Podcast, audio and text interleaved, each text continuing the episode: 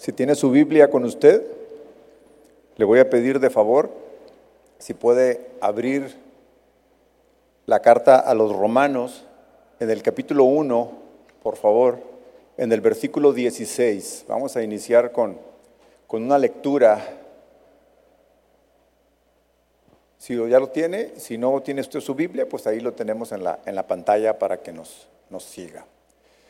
Porque no me avergüenzo del Evangelio, pues es el poder de Dios para la salvación de todo el que cree, del judío primeramente y también del griego, porque en el Evangelio la justicia de Dios se revela por fe y para fe, como está escrito, mas el justo por la fe vivirá. Este es el título de la de la conferencia de esta noche, el justo por la fe vivirá, sacado, obtenido justamente de este versículo 17 de la carta a los, a los romanos. Antes de entrar a desarrollar el tema a profundidad, quiero destacar de estos dos versículos ciertas palabras que son clave para el mejor desarrollo del tema y por supuesto para el mejor entendimiento del mismo. Y quisiera que tuvieran a lo largo de toda la conferencia en mente estas palabras, y porque las voy a estar retomando y las voy a estar mencionando a lo largo de todo este tiempo. Estas palabras son evangelio, poder de Dios, Salvación, creer o fe, ambas, ambas palabras se encuentran en estos dos versículos, creer o fe, y justicia de Dios. En primer lugar, la palabra evangelio, para quienes no están muy familiarizados, si hubiera alguien que está eh, conectado vía internet y que es la primera vez que está escuchando una, eh, una conferencia cristiana, se está conectando a alguna iglesia cristiana. Bueno, evangelio significa nuevas, nuevas noticias. No solamente buenas noticias nuevas, sino buenas nuevas. O sea, son muy buenas noticias. Ahorita vamos a ver de qué se trata esas buenas noticias. Además, evangelio al mismo tiempo es poder de Dios, dice ahí, dice este, este versículo. Porque justamente en esas buenas nuevas viene ese poder de Dios. ¿Poder de Dios para qué? Para salvación. Todos necesitamos salvación. Y es justamente en el Evangelio en donde la encontramos. De tal manera que todos, todos, absolutamente todos, en algún momento nos toparemos con el Señor, sea para, para dar, para rendir cuentas de, de nuestra vida, sea para ser recibidos en gloria porque lo conocimos y lo aceptamos. Entonces esa salvación todos la necesitamos. La misma Biblia nos dice que por cuanto todos pecamos, todos estamos destituidos de la gloria de Dios. Entonces no hay un solo justo. Salvación. Atrás de esta salvación hay algo que se llama fe, Fe que al mismo tiempo es el que tiene, la que tiene el poder, ese poder de Dios, esa fe que ha sido depositada en nosotros y justicia de Dios. La justicia de Dios está totalmente relacionada con nuestra salvación, dado que todos somos culpables de pecado, entonces todos estábamos condenados al infierno esa, sería, sería justo, es justo, es porque hay que pagar por nuestros pecados, pero justamente la justicia de Dios es la que nos libra, nos limpia y entonces evita que nosotros podamos pagar eso porque alguien ya pagó por nosotros. Entonces estas palabras evangelio, poder de Dios, salvación, fe y justicia de Dios los encontramos en estos dos versículos, dos pequeños versículos que están llenos de, mucha verdad, de mucho poder de mucha sabiduría y es algo que todos los cristianos necesitamos. Bueno, no, todos, no solamente los cristianos, en realidad todos los necesitamos en el mundo, pero obviamente los cristianos lo tenemos claro, tenemos conciencia, tenemos conocimiento de ellos y entonces vivimos en ellos. De hecho, por eso se llama la conferencia, el justo por la fe vivirá. Muy bien. Hay dos preguntas que deberíamos plantearnos para entender completamente esta declaración del apóstol Pablo. El justo por la fe vivirá. Es una oración. Es una oración completa que tiene un sujeto y un predicado y tiene un verbo. Me acordé, me, acordé de, mis, de mis clases de español cuando me detuve a, analizarlo y a ver, bueno, es una oración completa que contiene justamente todo. El predicado, el sujeto, el verbo, el artículo, todo está ahí. El justo. Por la fe vivirá. El verbo ahí está. Entonces esta pregunta primera es, ¿quiénes son esos justos? ¿Quiénes son esos sujetos que están ahí mencionados en, en estos versículos por el apóstol Pablo? ¿Quiénes son los justos a los que se refiere? ¿Y cómo es esa vida de fe? Deberíamos de conocerla, pero creo que de repente se nos olvida cómo es esto y el mundo nos enreda, el mundo nos llena de afanes, el mundo nos llena incluso de problemas y se nos olvida vivir por fe. Se nos olvida qué es vivir por fe. Y es por eso que, que me he planteado estas dos preguntas para iniciar. ¿Quiénes son los justos a los que se refiere? ¿Cómo es esa vida de fe? ¿Cómo es esa vida por fe? Bueno, pues según el apóstol Pablo, estos justos son los siguientes. Vaya a Romanos capítulo 3, versículo 21. El mismo apóstol Pablo describe quiénes son esos justos. Aquellos que pueden vivir por fe, aquellos que tienen la capacidad de vivir justamente ahí, en la fe. Romanos 3, 21 dice, pero ahora, aparte de la ley, la justicia de Dios ha sido manifiesta, confirmada por la ley y los profetas. Esta justicia de Dios por medio de la fe en Jesucristo es para todos los que creen. Repito, esta justicia de Dios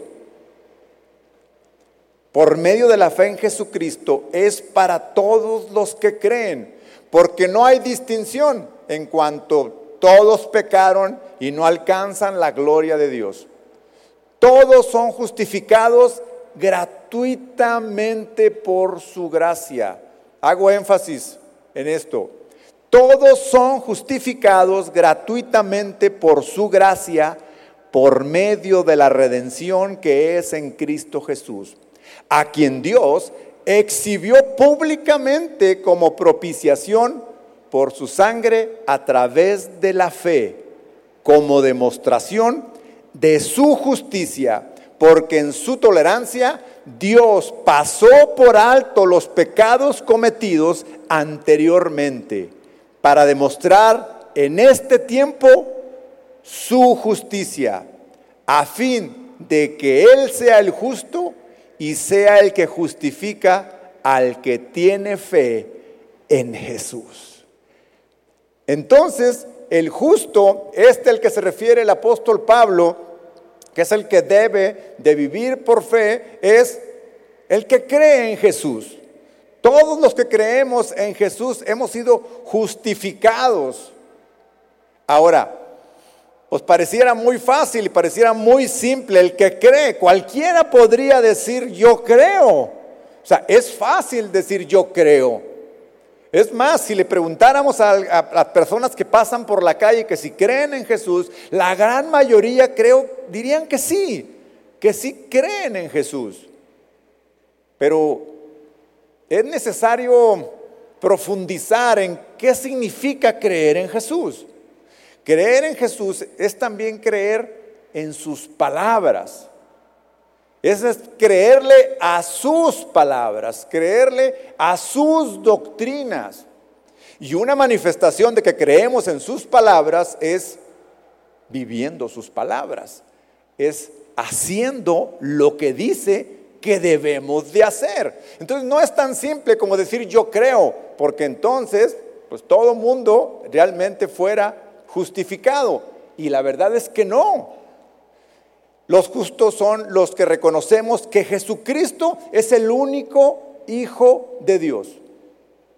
Son los que reconocemos y los que creemos que Jesús murió en la cruz para pagar mi culpa. Entonces yo no era capaz de ser justo en mis propios actos, sino que alguien, yo tenía que pagar por eso, pero Él estuvo dispuesto a pagar en la cruz por mí. Y ese acto, ese acto de misericordia, hace que yo sea justo.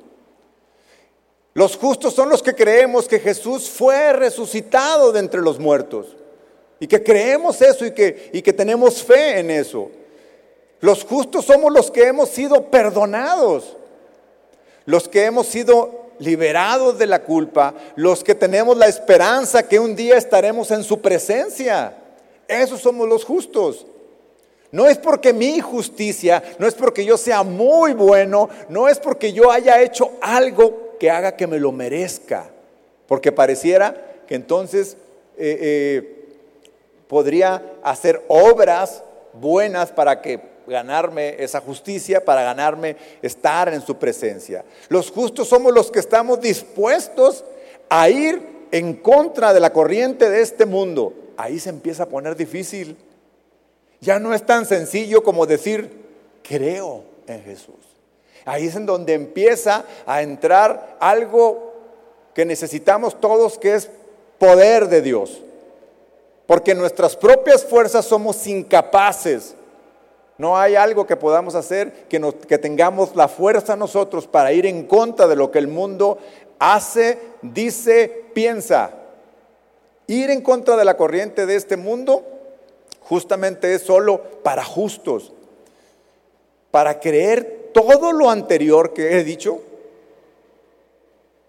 solamente naciendo de nuevo. Imposible con todo lo que hemos acumulado en esta vida, en la, manera natural, poder vivir todo esto. Por eso dice que tenemos que vivir, nacer de nuevo. Es necesario nacer de nuevo porque en la naturaleza que tenemos no es posible. La naturaleza es caída, la del ser humano, y es de pecado. Y entonces eh, hay que nacer de nuevo, le dijo Jesús a Nicodemo. Bueno, con esta fe, con todo esto que acabo de describirle, toda esta, esta lista, con esta fe es con la que iniciamos nuestra nueva vida en Cristo. Un día creímos, un día escuchamos el Evangelio, un día todo esto se nos abrió los ojos y, dijimos, bueno, ¿a dónde voy? ¿A dónde llevo mi vida? ¿Hacia dónde me estoy dirigiendo así como yo vivo? Creo que, que necesito a Jesús como mi Señor y como Salvador. Y entonces esa, esa fe en todo esto, en creer en Jesús, vino a mí, vino a usted Puede venir a usted que nos está escuchando y que quizá nunca ha escuchado esto, puede llegar a usted si cree realmente, si cree que Jesús puede salvarle de sus pecados. Y entonces sucederá algo maravilloso que pasa en todos los cristianos, que es nacer de nuevo. Viene esa fe que se deposita en, nosotros y, y empezamos Empezamos en la nueva vida, la nueva vida en Cristo como justos. A esos son a los que se refiere el, apóstol Pablo, a que son los justos que vivirán por fe. ¿En cuál fe? En toda esa lista que, les describí hace hace un momento. La fe para salvación es el inicio de nuestra vida nueva en Cristo. Efesios capítulo 2. La carta que escribió el apóstol Pablo a los Efesios en el capítulo 2, versículo 4, dice lo siguiente. La versión Nueva Biblia, Biblia de las Américas dice, pero Dios, que es rico en misericordia, por causa del gran amor con que nos amó, aun cuando estábamos muertos en nuestros delitos, nos dio vida. Aquí empieza el apóstol Pablo a describir, nos dio vida. Juntamente con Cristo, por gracia ustedes han sido salvos.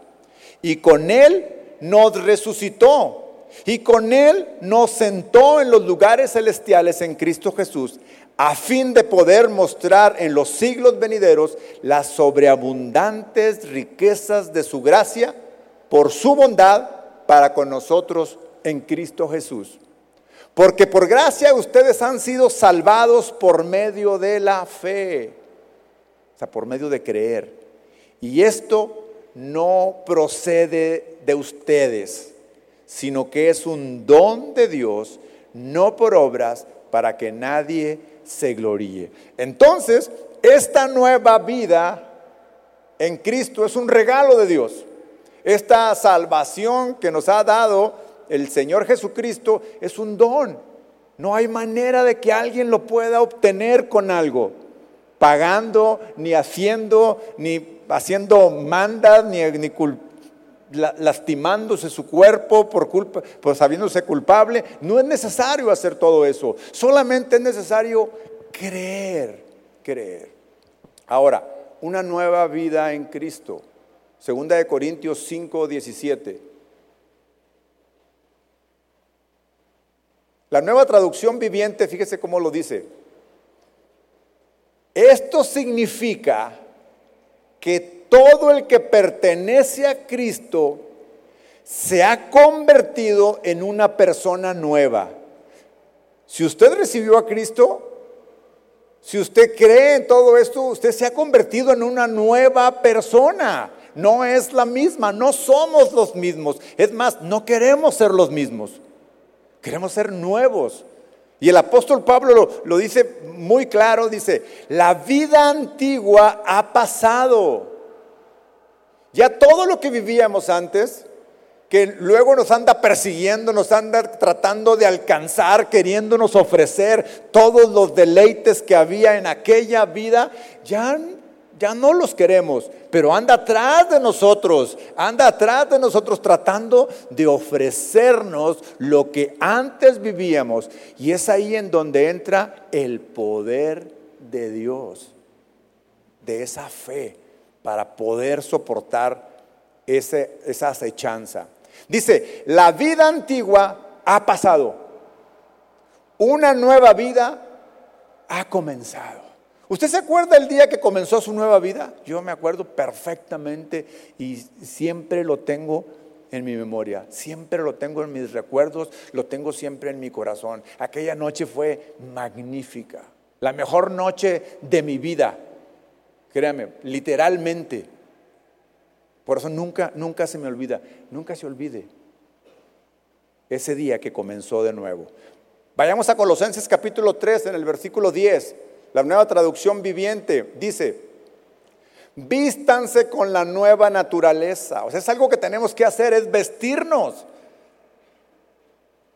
Vístanse con la nueva naturaleza y se renovarán a medida que aprenden a conocer a su Creador y se parezcan más a Él. Me gusta mucho cómo dice esta versión, porque es bastante clara. Es una instrucción a que nosotros tenemos que estar vistiéndonos de esa nueva naturaleza, es decir, estar tomando, estar tomando de la palabra de Dios, estar tomando de la relación con Dios, estar tomando de nuestro devocional. Esa es la forma de vestirnos, conocer más a Jesús, conocer más a Dios. Dice, vístanse con la nueva naturaleza y se renovarán a medida que aprendan a conocer a su Creador y se parezcan más a Él. O sea que en esta nueva vida, al igual que cuando nacemos de la carne, cuando nacemos bebés, cuando nacemos bebés, pues conforme va pasando el tiempo, vamos aprendiendo cosas. Vamos aprendiendo y vamos superando cosas y vamos eh, eh, eh, tomando de lo que vemos, observamos, aprendemos. Bueno, exactamente igual. Esta vida de fe nos hace que estemos constantemente vistiéndonos de todo eso para que seamos renovados en nuestra mente. Porque la única forma en superar todo lo que nos acecha del pasado, que quiere alcanzarnos nuevamente, es con una nueva forma de pensar, con una mente renovada, con una eh, relación diferente en cuanto a Dios. Dice, a medida que aprendan a conocer a su Creador y se parezcan más a Él.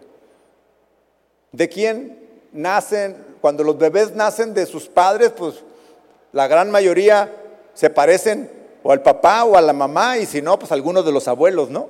¿De quién vienen? ¿De quién descienden? Igual, la nueva naturaleza, la nueva creación que ahora somos, requiere que vayamos pareciéndonos cada vez más a Cristo. ¿En qué consiste que nos parezcamos más a Él? En su carácter, en su forma de pensar, en su forma de, abordar las situaciones eh, como nos enseñó. Versículo 11, en esta vida nueva, dice, no importa si uno es judío o gentil, si está o no circuncidado, si es inculto, si es incivilizado, esclavo o libre, no importa la condición de nadie. Cristo es lo único que importa y Él vive en todos nosotros. El justo, Él sé que vive por la fe. Vive por la fe. ¿Sabe por qué? Porque Cristo vive en nosotros. Nuevamente somos incapaces nosotros. Tiene que ser algo más poderoso que nosotros, que vive en nosotros, quien nos capacita para superar cada una de esas circunstancias que la vida nos pone para alejarnos de Dios.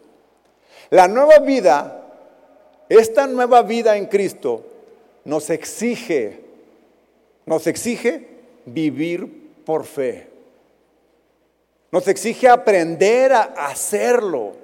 Porque no, no, no nacimos en Cristo aprendiendo a vivir en la fe, sino que de un inicio tuvimos esa fe este chispazo de fe que nos dio la salvación, que nos dio la vida eterna.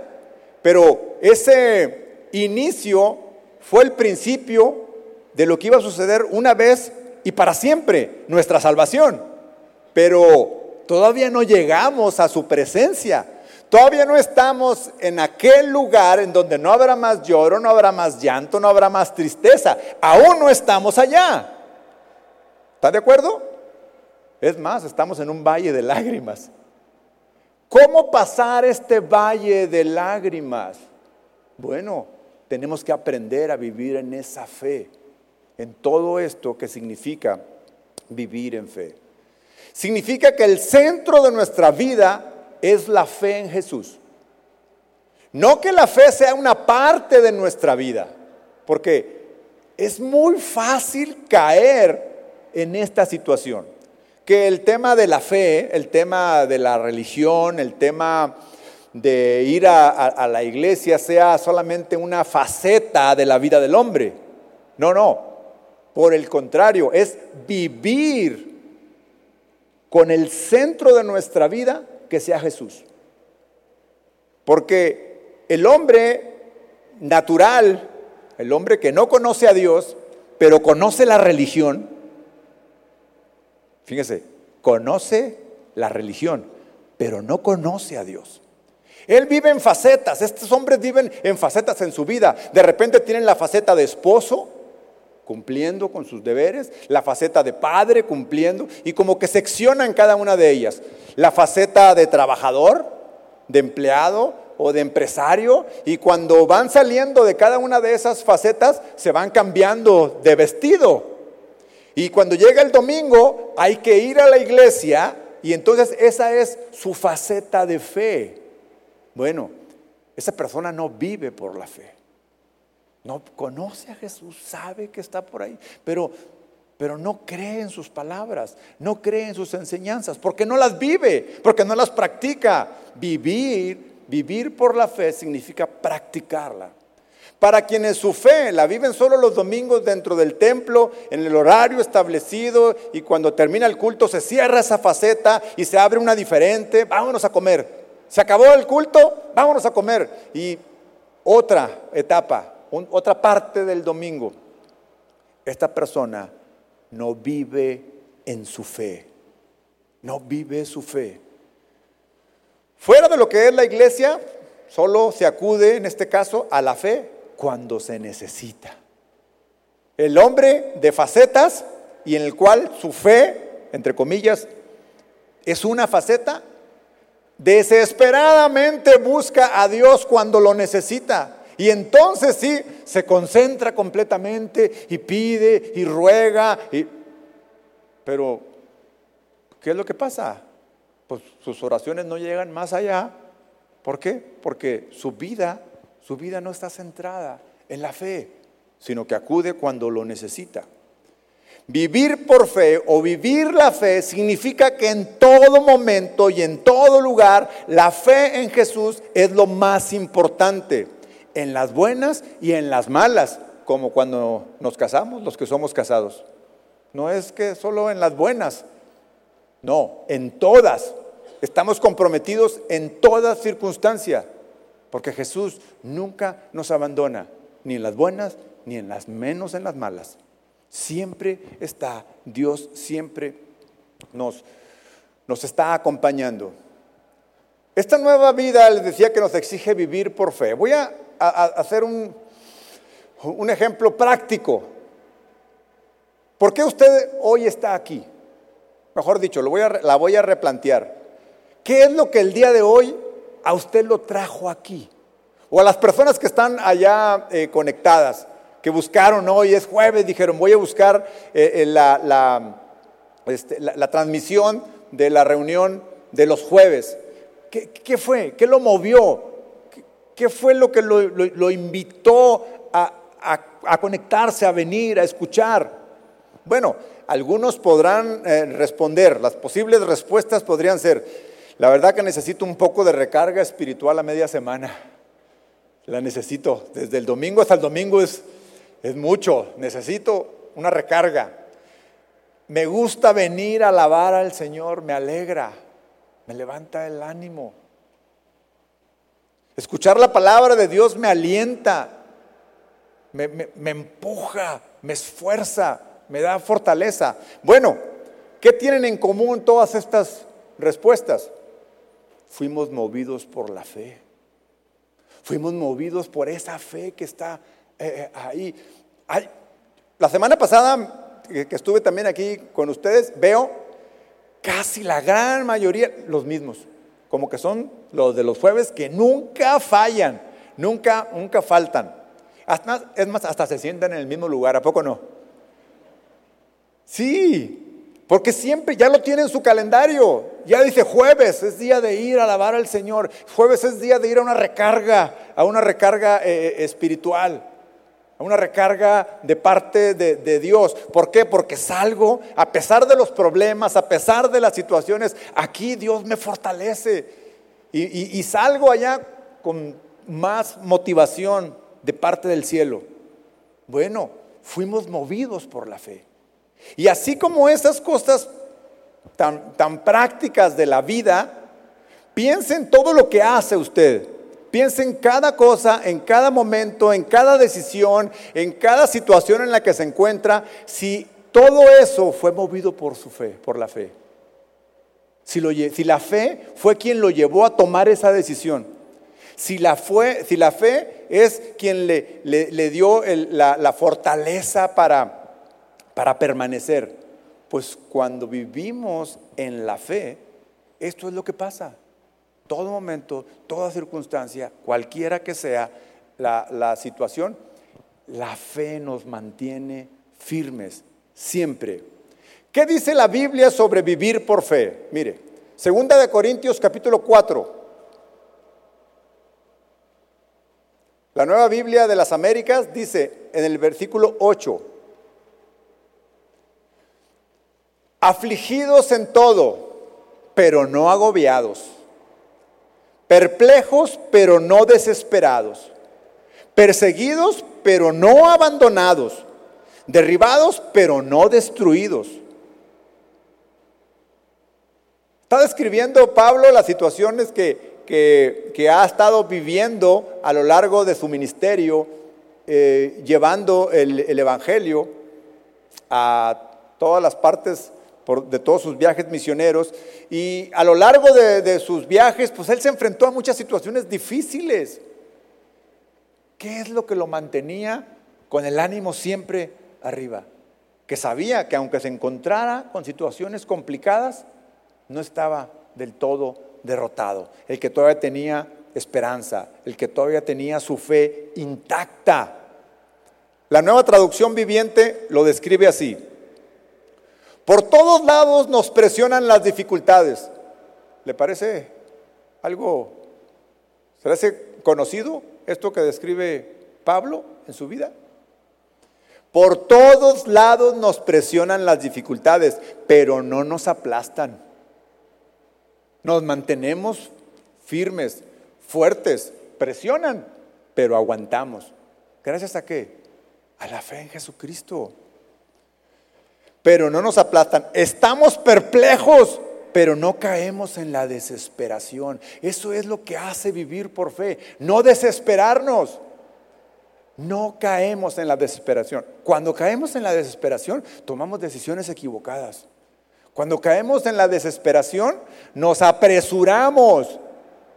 Y después vienen las consecuencias. Decimos, Señor, ¿por qué? Pues te apresuraste.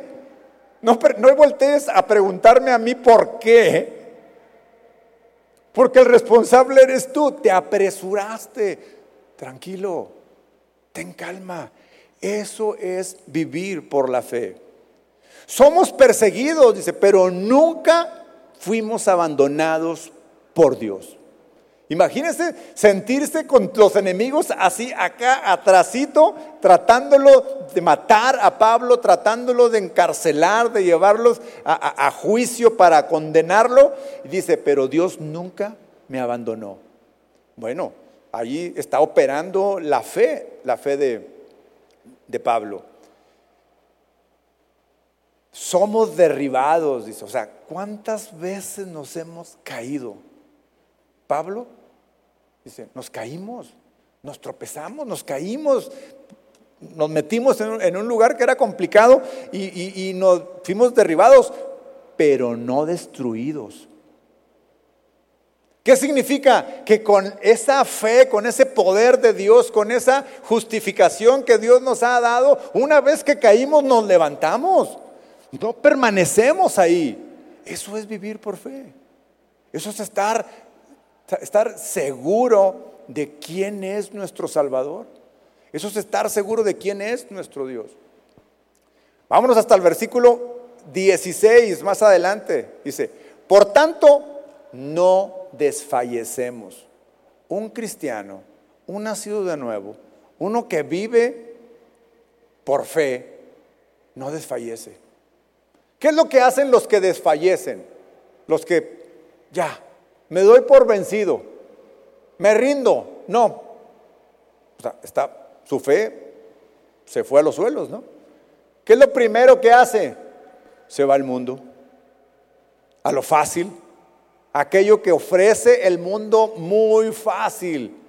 Se va y dice, creo que es más fácil, es más fácil en el mundo que con Dios. No, no, no es que sea más fácil. Te falta realmente el poder de Dios en ti. Es necesario tenerlo, porque nuestras fuerzas imposible.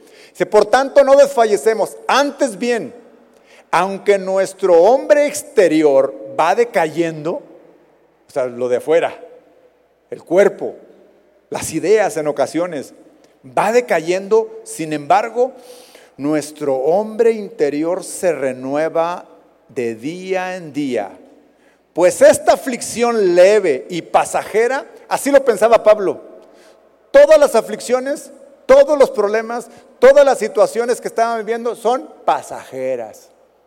Ninguna es para siempre. no va a permanecer ahí. Esa era una esperanza que Pablo tenía. Esto va a ser pasajero, esto va a pasar. Pues esta aflicción leve y pasajera nos produce un eterno peso de gloria que sobrepasa toda comparación. Él tenía, eh, eh, él andaba trabajando, él andaba predicando el Evangelio, andaba levantando iglesias y decía, es que el premio que está allá en la meta es, no tiene comparación con estas opresiones, con estas eh, angustias que, que, se vienen aquí en, la, en esta tierra. No tiene comparación al no poner nuestra vista en las cosas que se ven. Ahí está la clave. ¿En dónde ponemos la vista.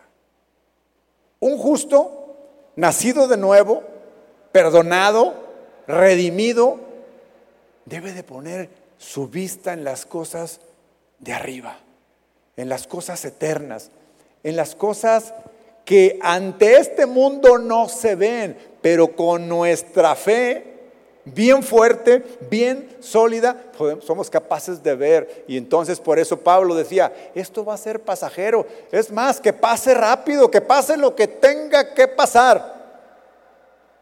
No me rehuso a morir, decía Pablo. No me rehuso a morir.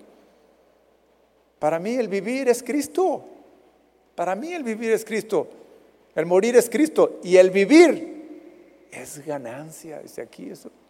Entonces, es importante que tengamos la vista en las cosas de arriba, en las cosas que a este mundo no se ven. Porque las cosas que se ven son temporales, pero las que no se ven, esas son eternas. Una fe que supera todas, todas las adversidades. Miren, las dificultades nos presionan, como describía el apóstol Pablo, cada día. Cada día el mundo natural, pues hay retos. Hay que ir a trabajar, necesitamos el sustento, ¿sí? Hay que ir a estudiar, los jóvenes, las mamás, estar al tanto de los hijos. En fin, cada, el, mundo nos trae cada vez obstáculos para vivir aquí. Pero es esta fe justamente la que nos fortalece, la que nos lleva ahora sí que, que al, siguiente, al siguiente nivel. Vivamos confiados en las promesas de Dios. Pero para poder vivir confiados en las promesas de Dios, necesitamos conocer las promesas de Dios. Y ahí es donde viene el, el vestirnos, vestirnos, como decía el, el apóstol Pablo. Vivamos buscando la voluntad de Dios cada día. Cada una de las decisiones que tomemos, de las acciones que tengamos que preguntémonos, ¿será esta la voluntad de Dios? ¿Es o seré yo quien deseo esto? ¿Será esta la voluntad de Dios? Neguémonos ahí donde nos presenta la oportunidad del Señor de, negarnos a nosotros mismos, cuando, cuando hay algo que deseamos y que estamos a punto de tomar esa, esa decisión, porque lo deseamos, y que nos detenemos y decimos, Señor, ¿será esta tu voluntad? Pero yo lo deseo, yo lo deseo. Y es más, mi oración es, cúmpleme esto, Señor. Pero ¿será tu voluntad? Ahí es cuando nos da la oportunidad de decir, niégate a ti mismo. ¿Cómo negarte a, ti? Diciendo, Señor, te lo entrego. Si es tu voluntad, bien. Y si no, no voy a hacer nada, nada en mis fuerzas por obtener eso. Porque muchas veces está al alcance de nuestra mano lograrlo, obtenerlo. Y entonces es cuando decimos, no, Señor, no lo quiero hacer yo. Ven tú y muestra si esta es tu voluntad. Vivamos reconociendo que Dios es más grande que cualquier situación, que cualquier problema, que cualquier deseo que yo pueda tener aquello que anhelo, cualquier anhelo, Dios es más grande que eso. Yo puedo desear algo, pero Dios tiene todavía algo mejor que eso. Bueno, esa es vivir por fe. No nos dejemos llevar por lo que se ve. Para vivir por fe es necesario saber que la fe tiene obstáculos. Y el mundo se, encarga de eso, de poner los obstáculos. La fe, día con día, es probada. Día con día tenemos la oportunidad de actuar en fe o actuar en la vista, todos los días. Frecuentemente cuando nos encontramos en circunstancias difíciles, nuestros sentidos son fácilmente atraídos hacia los posibles resultados, por ejemplo, fatales, cuando nos, da, nos empieza a dar, miedo. El, día de ayer le hablé a mi mamá para ver cómo estaba y le pregunto, hola mami, ¿cómo estás hoy? Estoy muy bien, me dijo, pero, pero anoche tuve mucha tos, tuve mucha tos, me dijo, se me cerró la garganta. Yo pensé que era COVID, me dijo, y, y, y, y me asusté. Claro, o sea, ante lo que se ve, ante lo que se ve, ¿qué es lo primero que viene a la mente? Lo, lo fatal, lo que, lo, y esos son los enemigos de la fe, lo que, los que nos engañan. Por eso dice el apóstol, andemos por fe, no por vista. Y eso, obviamente dice por vista, por supuesto por lo que vemos, pero se refiere a todos los sentidos. Es decir, que no nos dejemos guiar por lo que sentimos. Conociendo las promesas de Dios, sabemos que tenemos un Dios más grande que cualquier circunstancia. O, o si alguno de ustedes en la noche, a, medianoche le, le duele el, el, pecho, ¿qué es lo primero que piensa? Ay, un infarto, dice. No, no, tranquilo, o sea, no, no nos dejemos llevar por, por lo que sentimos, por lo, por lo que vemos, porque es lo primero. Y entonces viene el miedo, entonces viene la, la, desesperación y es el momento en donde la fe entra en donde entonces entramos a vivir por fe, decir, Señor, aquí estoy, Padre, aquí estoy delante de ti, tú eres, yo soy tu hijo, tú eres mi Dios y lo que tú tengas para mí, claro, si le duele el pecho vaya al, doctor, ¿no? Pero, pero no sé, a lo que me refiero es, no se desespere, porque la fe justamente es lo que nos hace estar tranquilos, vivir por fe no hay desesperación, no hay angustia. La fe en Jesucristo nos da tranquilidad, nos da la oportunidad de razonar, de pensar, de meditar. No nos lleva a la desesperación, porque eso es la angustia. O cuando alguien se queda sin trabajo, ¿alguna vez se ha quedado sin trabajo? ¿Qué es lo primero que nos viene a mente? Ay, y ahora con cómo voy a llevar el sustento a mi casa. ¿Sí o no es el primer, pensamiento? Porque está, eso está gobernado por lo que vemos, por lo que sentimos, por lo que estamos viviendo. Ah, pero ¿qué hace? ¿Qué hace el que vive por fe? ¿Qué hace aquel que, que es justo porque ha sido nacido de nuevo y vive por la fe? Señor, aquí estoy delante de ti. Si este trabajo no era el mío, tú tendrás uno mejor.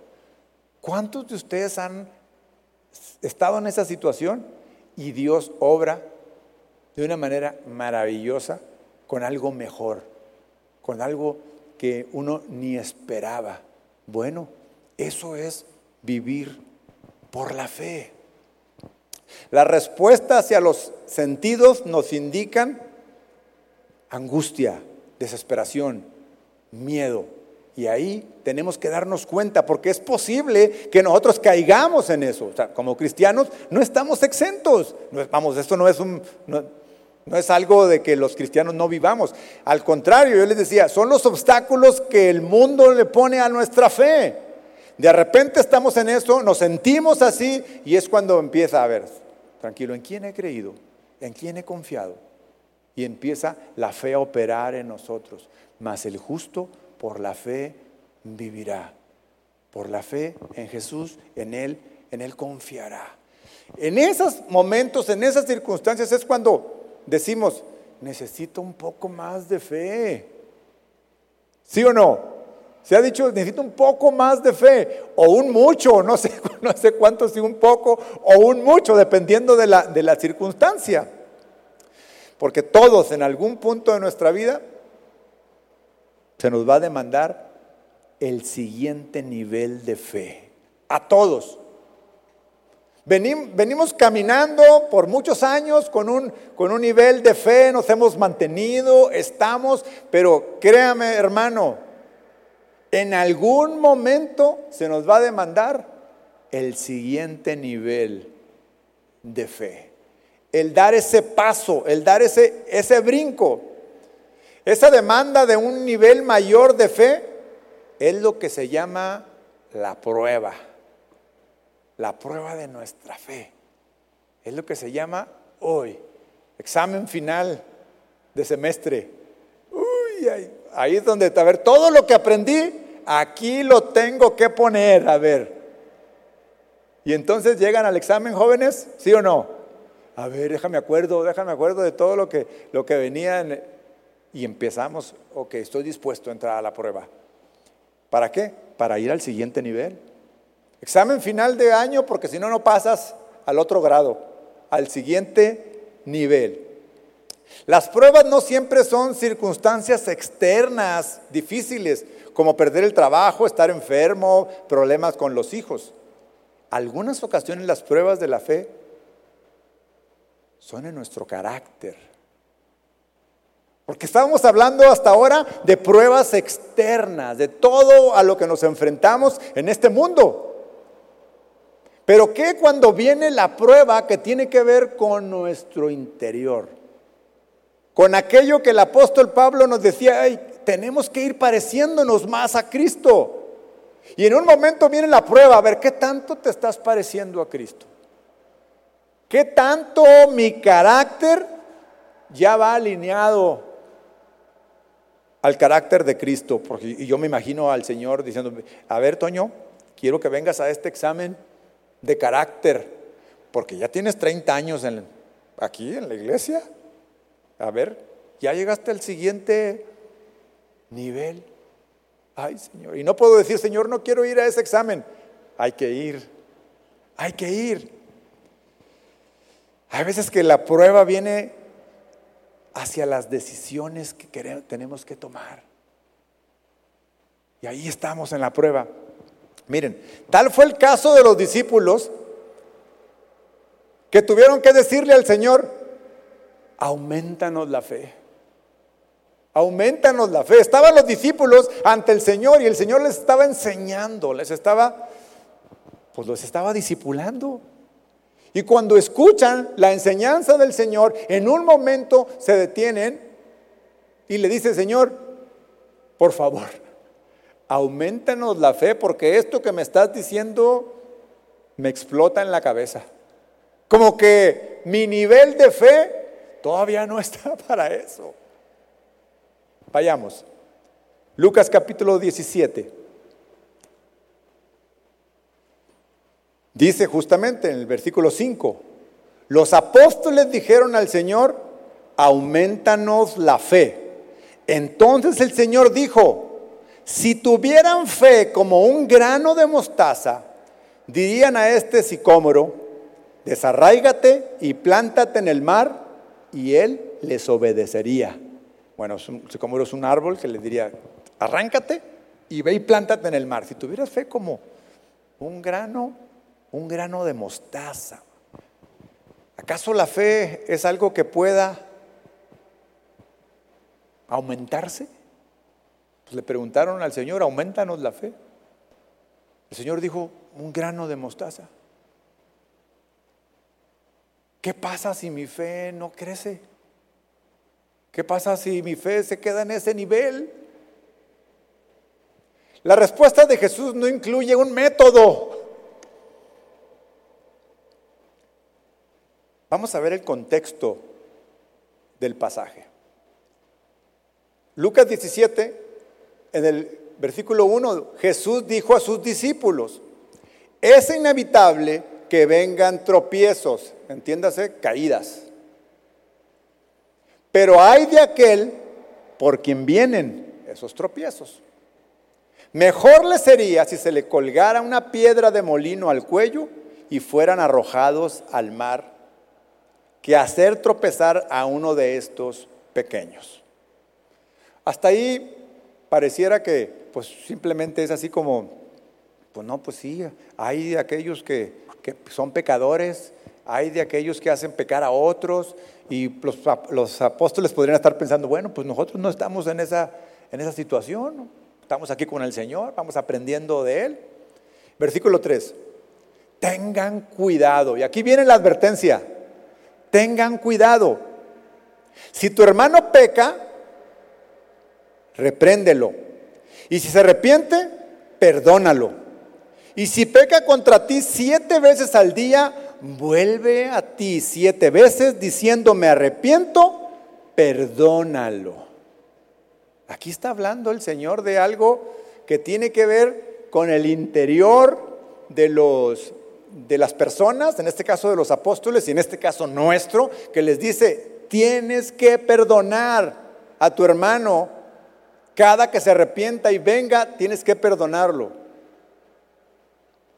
Y si peca contra ti siete veces al día, vuelve a ti siete veces diciendo, me arrepiento, perdónalo. Ellos tenían, por, la ley judía, que tenían la obligación de perdonarlo hasta tres veces. Y era como, ya, tres veces. Y después ya no te voy a perdonar. Tenían como el derecho de mantenerse indignados. No, el Señor le dice, si en un día, siete veces, o sea, no solamente le dijo cuántas, sino que en un día, siete veces. No, pues ellos dijeron, ay, como que la fe me está fallando, como que la fe aquí ya no me da, no me alcanza, me alcanza para tres, pero para siete ya es mucho, ¿no, Señor? Ya es un abuso. Los discípulos entendieron que la frase tengan cuidado llevaba la advertencia de no caer en esa situación. Pareciera que, no estaban muy cómodos con eso de, perdonarlo, de perdonar siete veces en un día. El, el, perdonar es algo que tiene que ver con nuestro interior, con nuestro, pues con nuestra fe. Porque si conocemos, si conocemos las palabras del maestro, Ustedes recordarán el, Padre Nuestro, el Padre Nuestro, eh, el Mateo capítulo 6 dice, ustedes pues oren de esta manera. Y empieza, Padre Nuestro que estás en los cielos. Y entonces eh, es como, como una oración siempre pidiendo algo, ¿no? Pidiendo y, y le dice, perdona, Señor, nuestras faltas. Y dice, como también nosotros perdonamos a los que nos ofenden. El Señor les está enseñando a orar. Pero después de que viene el amén de esta oración modelo que el Señor estaba eh, dándolo, después de que viene el amén, pareciera que ya terminó la clase de cómo orar. El Señor refuerza un solo punto de toda la, de toda la, la oración, en el versículo 14. Porque si ustedes perdonan a los hombres sus transgresiones, también su Padre Celestial les perdonará a ustedes. Pero si no perdonan a los hombres, tampoco su Padre les perdonará a ustedes sus transgresiones. Esta era la, la, advertencia. O sea que si nosotros no somos capaces de perdonar, perdemos la posibilidad, o perdemos la oportunidad, o perdemos el que Dios perdone nuestras faltas. ¿Por qué? Por orgullo. ¿Por qué? Por, por amargura y eso es del interior. Entonces, aquel que no es capaz de cambiar su interior, y ahorita como ejemplo está el perdón, aquel que no es capaz de perdonar, no está viviendo por fe. El justo por la fe vivirá. A mí, para yo llegar a ser justo, me tuvieron que perdonar. Y entonces el Señor pone ahí, a ver, ¿cómo es que no quieres llegar a esto. Quien no tiene la capacidad de perdonar, no tiene fe en Jesús. No tiene fe en que Jesús le perdonó. Es más fuerte el dolor de la ofensa que la fe en el perdón de Jesús. Es más fuerte la amargura generada por la ofensa que la fe en la paz de Cristo. Una promesa de Él. Se necesita fe para perdonar. Se necesita crecer en fe para perdonar siete veces el mismo día a la misma persona. Ese es otro nivel de fe. Es increíble cómo podemos pasar de ser los ofendidos a ser los pecadores por no perdonar. Es increíble pasar de, un, de la posición de que me ofendió, se arrepintió, me pidió perdón y no quiero perdonar. Ahí automáticamente paso a la otra posición. Ese es el siguiente nivel de fe. Y perdonar no significa que yo soy la persona más buena del mundo. No significa que, la, la otra persona merezca mi bondad. No, perdonar significa que yo soy obediente a Dios. Porque Él dijo, Él lo mandó, Él lo instruyó. Y entonces, si yo me mantengo en mi orgullo, me mantengo en mi eh, eh, en, esa eh, situación de coraje muchas veces, pues entonces mi nivel de fe está muy bajo muy, muy bajo. Porque ahí es donde entonces viene la prueba de la fe. ¿Verdaderamente tengo fe en el Señor? Mateo capítulo 18, el versículo 21, dice de esta forma. Entonces, acercándose Pedro, preguntó a Jesús, Señor, ¿cuántas veces pecará mi hermano contra mí que yo haya de perdonarlo? ¿Hasta siete veces? O sea, él le pone un, un estándar. Él le pone un nivel. Hasta siete veces, Jesús le contestó, no te digo hasta siete veces, sino hasta setenta veces siete. ¿Será que setenta veces siete sea el número? No. A la hora que empiezas a, a contar cuántas veces ha pasado, ya ni perdiste la cuenta. No hay un número definitivo que diga no. Simplemente debo perdonar porque yo fui perdonado. Si no perdono, pues claramente dice que no seré perdonado por mis transgresiones.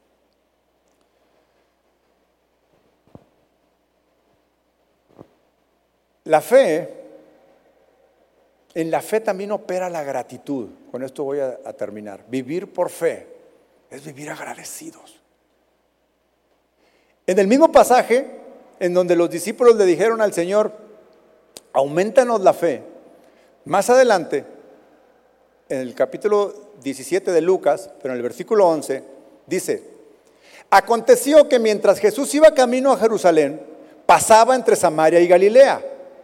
Y al entrar en cierta aldea le salieron al encuentro diez hombres leprosos, que se pararon a distancia y gritaron, Jesús, Maestro, ten misericordia de nosotros. Estos hombres leprosos, muy prudentes, no se le acercaron porque los leprosos no podían acercarse a las personas, tenían que mantenerse, pero ellos sabían que iba pasando Jesús y, le, y les grita, le gritan, Jesús, Jesús, ten misericordia de nosotros. 14. Cuando él los vio, les dijo, vayan y muéstrense a los sacerdotes. Vean que no lo sanó ahí. Les dijo, vayan y muéstrense a los sacerdotes. ¿Y ellos qué hicieron? Pues vamos. El Señor, si yo le estoy gritando, ten misericordia de mí, es porque creo que me puede, que me puede sanar. Y entonces la respuesta de Jesús, eh, vayan y muéstrense a los sacerdotes. Tan fácil pudo haber dicho, sé sano ahora. ¿Está de acuerdo? Pero le dijo, vayan. y muéstrense a los sacerdotes. Sucedió que mientras iban, mientras que iban caminando en obediencia, fueron limpios de la lepra. Sanaron en el trayecto, ni siquiera llegaron. Simplemente ellos dijeron, bueno, pues vamos porque tú dijiste que fuéramos. Y arrancaron. Entonces, uno de ellos, al ver que había sido sanado, se volvió glorificando a Dios en alta voz, cayó sobre su rostro los pies de Jesús y le dio gracias. Y este era samaritano, ni siquiera era judío.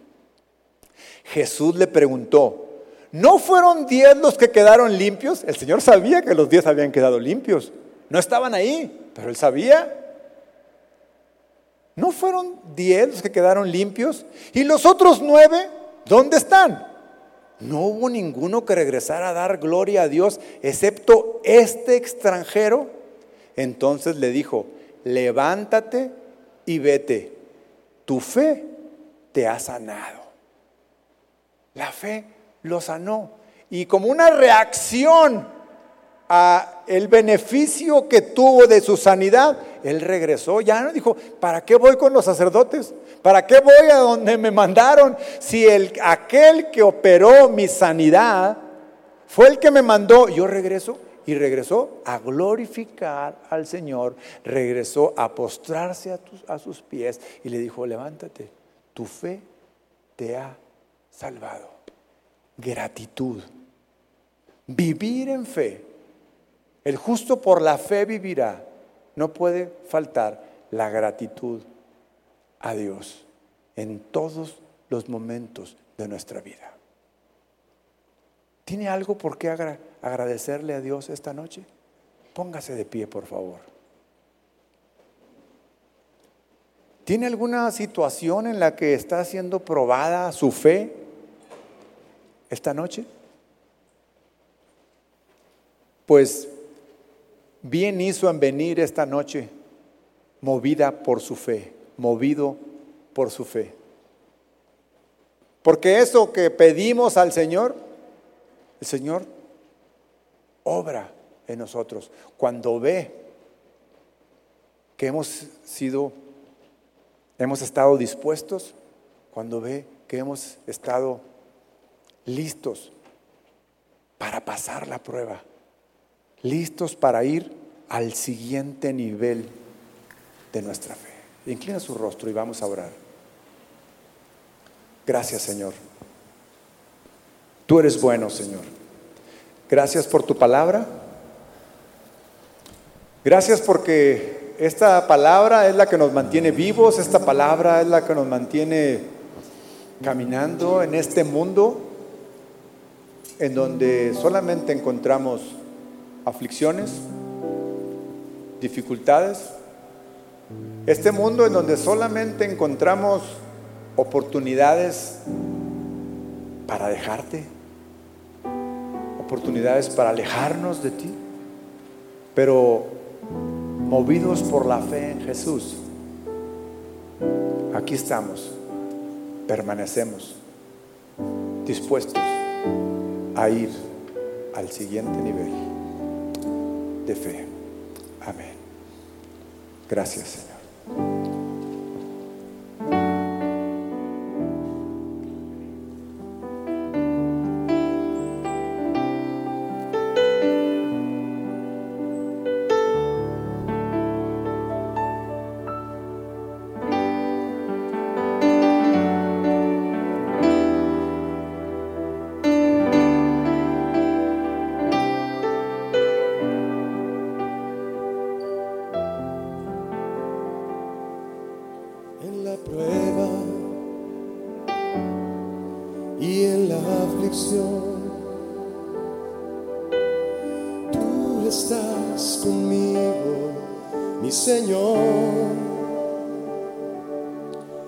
Tormenta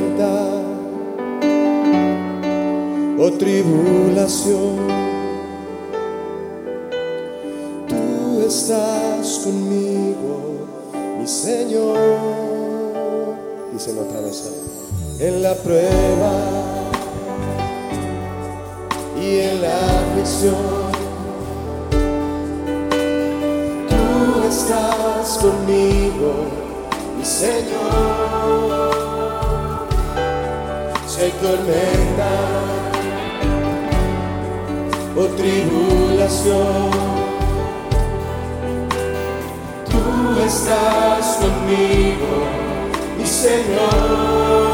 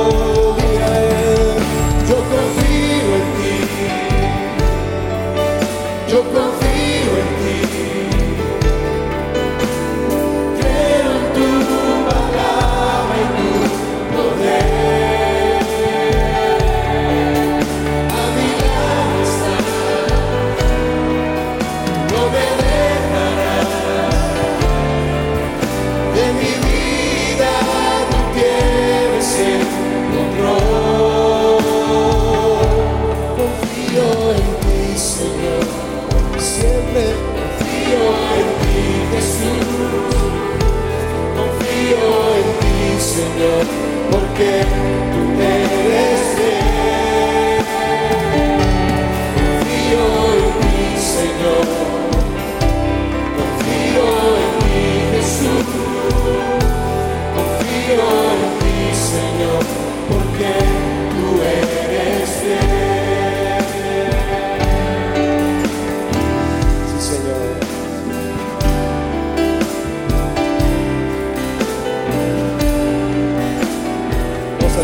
Yo confío en ti, Señor. Yo confío en ti, díselo a Él. Yo confío en ti.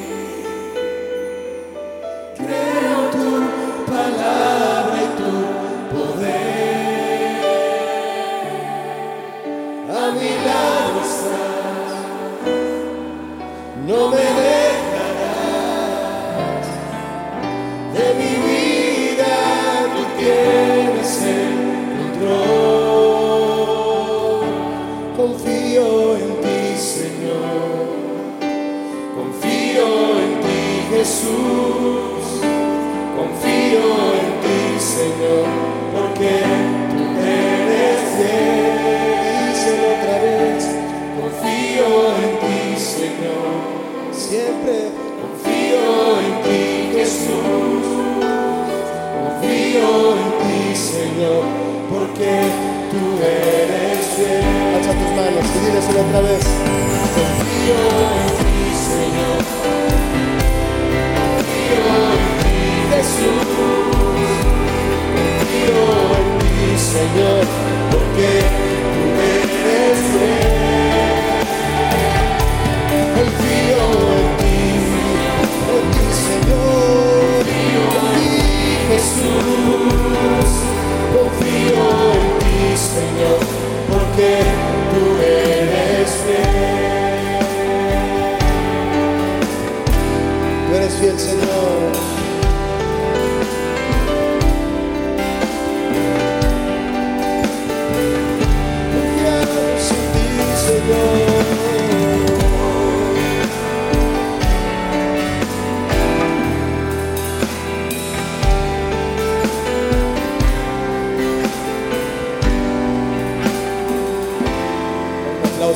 Él, Él es.